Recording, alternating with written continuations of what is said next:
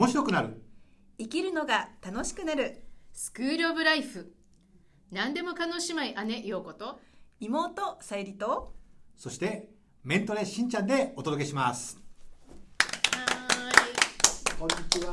お願いします。今日もよろしくお願いしよまろしくお願いします。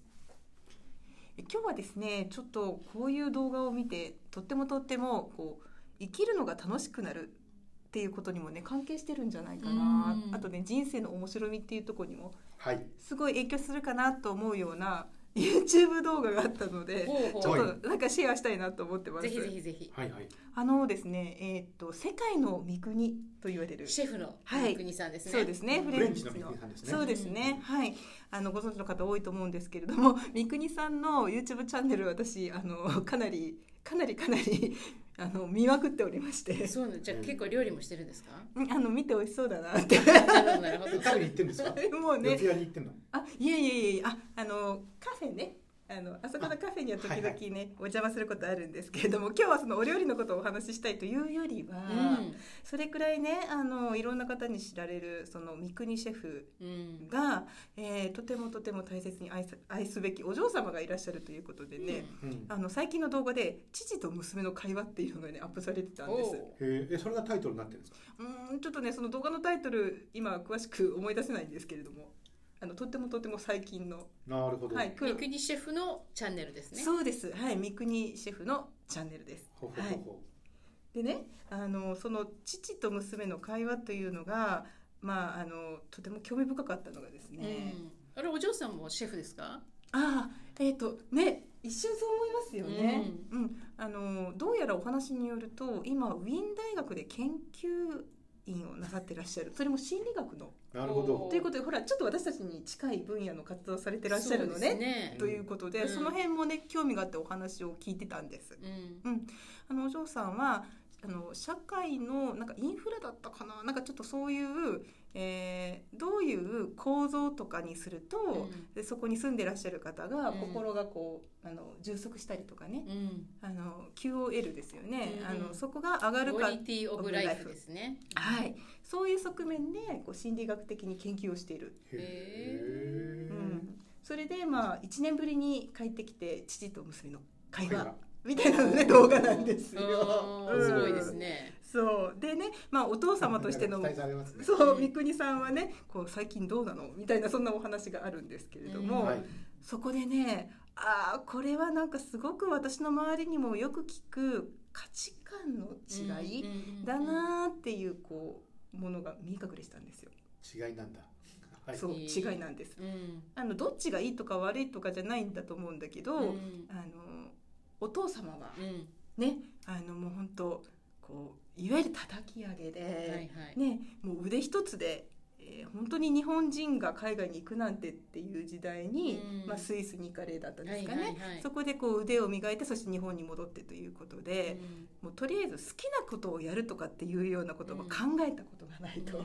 なんかすごい北海道かどっかのすごく、あのまあ田舎って言い方したらあれなのかもしれないけれども、ええええええ。そんなところからはい。出ていらっしゃった貧しい生活があったみたいな感じじゃなかったでしたっけ、うんあのーね、ご本人もおっしゃってた中ではやはりいろんんなご苦労があってっていうことですよね。うんそれがスイスまでいらっしゃったわけですよね。そうですよね。うん娘さんはということは全然違うということですね。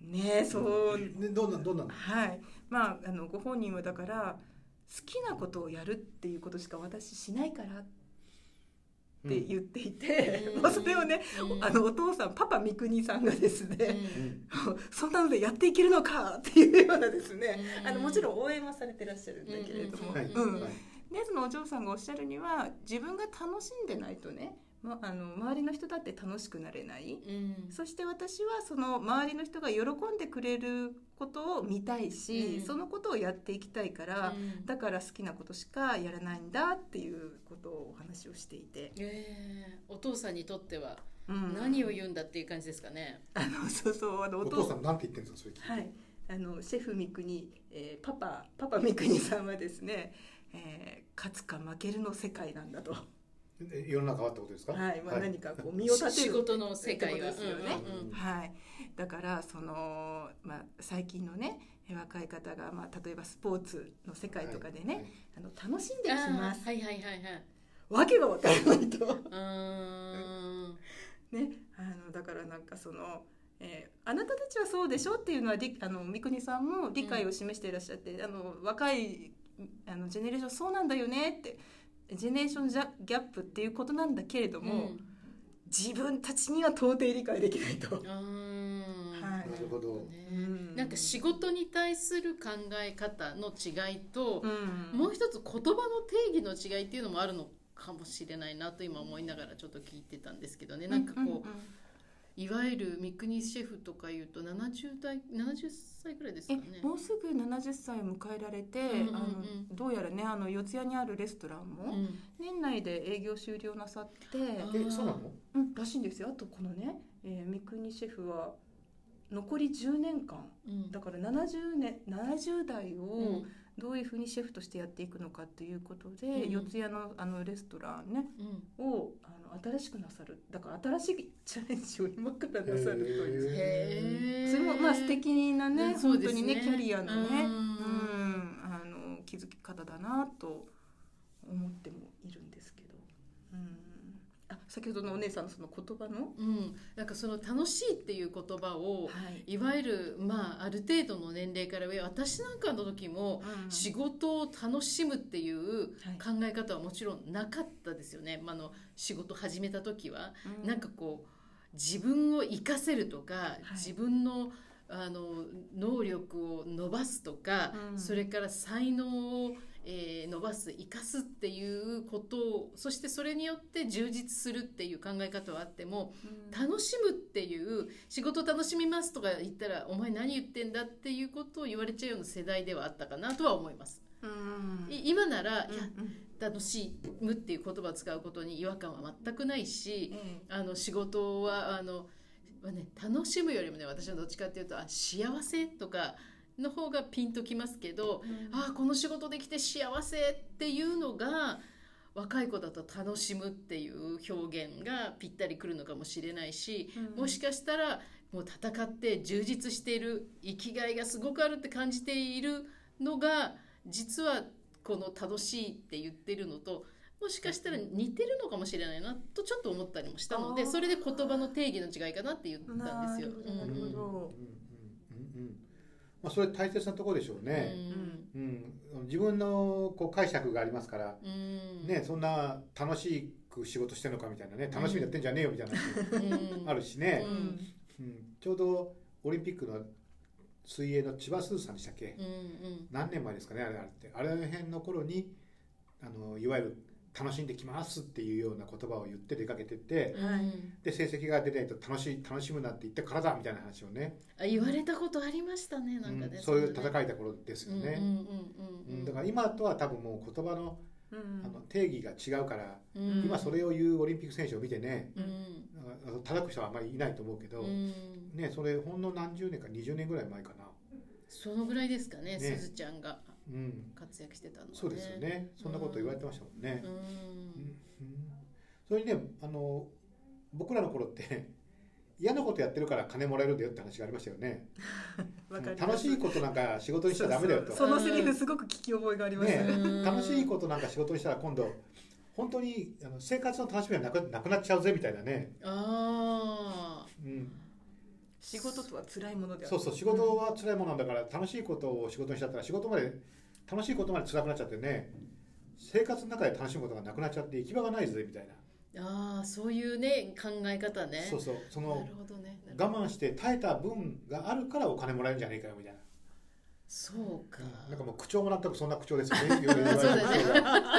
ちょっと新橋なノリ、違うそんな感じですね。うん。ああそうか私は時代的にうん。あのなんていう女性が企業の中で、はい。なんていうの昇進するとかやりたいことをやっていくなんて思い描けないようなうん。あの雇用機会均等法の前の人なので思い描けないからやりたい仕事をやるには企業にいられない的なところがあったのも一つあってあの不利な状態になったっていうのもあるしうん。まだそのなんていうの働きながら子育てするのが当たり前なんていう時代ではなかったから、子供を保育園に預けっぱなしっていうことでうちの母の偏見なんかはまさか保育園に預けないわよねっていうような母でしたからあいやじゃあ預けませんけどっていう感じもあってじゃあ私が面倒見ながらできる仕事っていうのから自分のやりたい仕事を絞っていくっていう。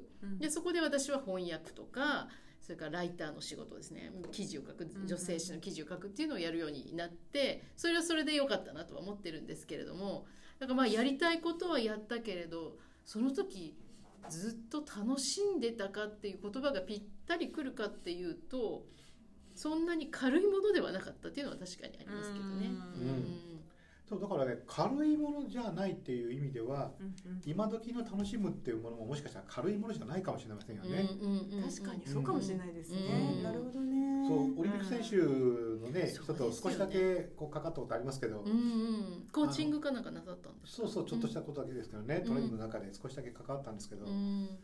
楽しくはやってるけど楽しみでやってるわけじゃないから、うんうん。あの普通の人間のメンタリティじゃ持たないぐらいの生活してますからね。そうですよねうーん。うんだからそのうん。もしかしたらそのコーチングとかうんそういうところの流行り言葉としてうん。楽しんでいってくださいみたいなのがうん。なんか出てきてそれがなんかちょっと広まってきたっていう部分もあるかもしれないしなんか英語だとエンジョイだとするとはい。喜びのうちにあるみたいな。うん。だからその満たされているとか幸せ感とかっていうようなことのお意味なのかもしれないなっていうふうには思いますけどねなんかなんかルンルン楽しいみたいなのでははい確かに仕事は終わらないことが多いです。そうですよね。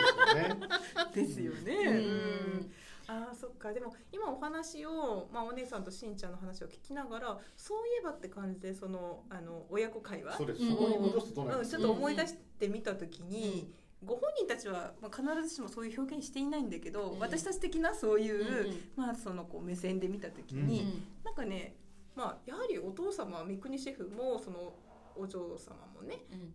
なんかこう情熱をこう傾けるものうん。をやっぱり仕事に選んでいるのかもしれないなっていう、ちょっとそんな気がしました。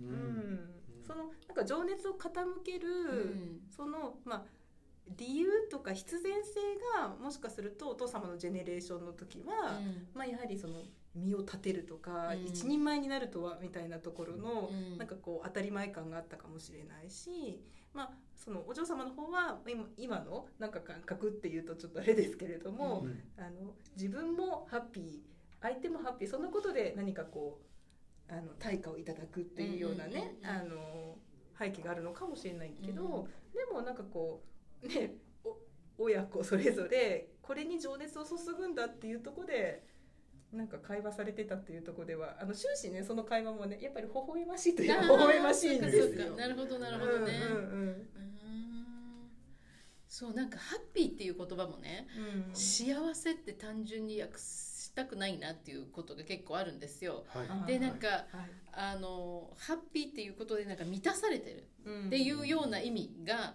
強いことの方が多いかなってなんかこう自分が充実して満ち満ちているっていうことをうん。あのハッピーと言ったりとかするので、うん。そういう意味ではその自分の情熱のかお赴くままにあのその自分の仕事をやりきることで、うん。なんか満たされるっていう意味で彼女は娘さんはなんかそれを楽しいとうん。表現するのかななんてうん。今なんか思いましたけどね、どうですかね、いや、あのもう本当に言葉のね作り方っていうのは人それぞれもあるし、あとジェネレーションの違いはすごくあるのでね。うん。うん。あの同じ世代でしかその言葉から同じ経験を共有できないっていうのがあるので、うん。時代が変わっちゃえばね、うん。我々どうしても昔の楽しいで聞いてるところあるなっていうのが絶対出てきちゃうんだけど、そ うそうですね。でもそれは必ずしもあのはい刹那的なものとか、うん強楽的なことを言ってるわけじゃなさそうだっていうのはありそうですよね。そうですうね。んでそこをなんかこう揚げ足取りのように楽しみはいいんでしょ？みたいな感じと薄っぺらく取られるのも困るしだからといって楽しいっていう言葉ををなんかもう封じるっていうのもおかしいしなんか真面目できちんとやらなきゃいけないみたいになる必要もないし、うん。私たちほらあの先ほども言ってましたけどあの真面目になりすぎちゃうタイプだから ちょっと楽しいっていうのを少し入れておかないと。まあ、そうです。まああのねあのー僕とさゆりさんのね NLP の先生クリスティナさんは世界中でやっぱりこうエンジョイって言葉はうん。もっと使っていいって言って言ってましたからね。うんうん。うん。本当そう思いますね。ね。まあ、ただ一つね今話をこう両方の時代のことを振り分けて、うんえー考えてみるとやっぱりその戦いだからとかねうんうん。あの勝つか負けるかって、ね、僕たち若い頃のドラマにもそのよくありましたようね。ん。でもやっぱりこうハッピーな方があのここね10年ぐらいの研究の中にもあるけどうん。人を幸せにするホルモンも出やすいし、そうですね。それはひいてはそれって個人としてうん。あのもっと元気で長生きできるっていうことにも通じてくるし、うん。どっちかというとやっぱお父さんの言葉で語られている世界よりもはい。娘さんの言葉の世界の方がこれからかなっていうような印象は受けました。ね、なんかこう昔はまだそれこそ三国シェフなんか北海道のどっかすごくねあのあまり、えー豊かではないところから出てきたところで生きるか、うん。あこれた今日食べられるかとか、うん。えーあのい生きる生きるか死ぬかまではいかないとしてもなんかそこに、なんていうのかなもうとにかく頑張ってここを勝ち抜いていってどっかポジションに行かないと、うん。あの自分の仕事はゲットできないとかあのご飯食べられないっていううーようなそんなものがあったのかもしれませんよね、ベースにはね。そうですね。うん、それから何年か経ちましたっていう今。うんうんうん。だから言える言葉で逆に、うん。でも同時にそれは今はそっちにした方が、うんあのやっぱり最後はみんなが幸せだよっていううん。ところに行き着くんじゃないかなって気がしますよね。ねえなんか新しいお店がどんなふうなコンコンセプトであ表現されるのか楽しみだなと思いますけど、はい。その今までの勝ち負けとはまたちょっと違ったどれだけたくさんの人に喜んでもらえるかとか楽しんでもらえるかという意味での勝ちになるか、あの昔のようにあの誰よりもなんていうのどの店よりも売り上げがなんとかでとか、うん。あの評判が高いとかね。そうそう星がいくつだよとみたいな のとはまた違うものがもしかしたらねなんかお嬢さんとの関係性であーなんか刺激を受けて出てくるかもしれないですよね。う。んうんうん。じゃああれですねこれから年末までに1回そして年が明けたら1回そううん。一回行ってね。うん。比べてみないとダメですねそれえ行ってみましょうかね。DM できて嬉しいですねそうそう。そうですよ行きましょう。行きましょう行きましょうはいね。それはあのいいいいい提案でした。はい。そうですね。みんながハッピーになるように。Before After で検証しましょう。そうですね。うん。それはいいと思います。すね。いや私も最後になんかやっぱり改めて思ったのは、うん。まあやっぱり価値観違うよねってところでうん。会話ができる、うん。その関係性っていうのがすごいやっぱりなんか。本当そうですね。ね。うん。そう、ね NLP では地図が違うとか言いますけど、ええ。その地図の違いをうん。ちゃんとあの興味を持ってうん。聞き合うと、うん。否定するんではなく、はい。そうね。そうですよね、うん。ではまたねそんな感じであの美味しいお食事をいただいたうん。後にはですね またこのそうですね、はい。検証した後に、ええええそうですね。皆さんにご報告もできるんじゃないかなと思いますしあその動画見たよっていう方ももしよかったらねお便り、えーメールなんかいただけるととっても嬉しいなと思います。私はこう思うっていうアイデアや、えー意見もぜひ教えてください。今日のスクールオブライフいかがでしたか？あなたのグッドライフにお役に立てば幸いです。あなたが楽しんだ分だけ豊かな毎日が訪れます。それでは次回もお楽しみに。じゃあねじゃあねバイバイエンジョイ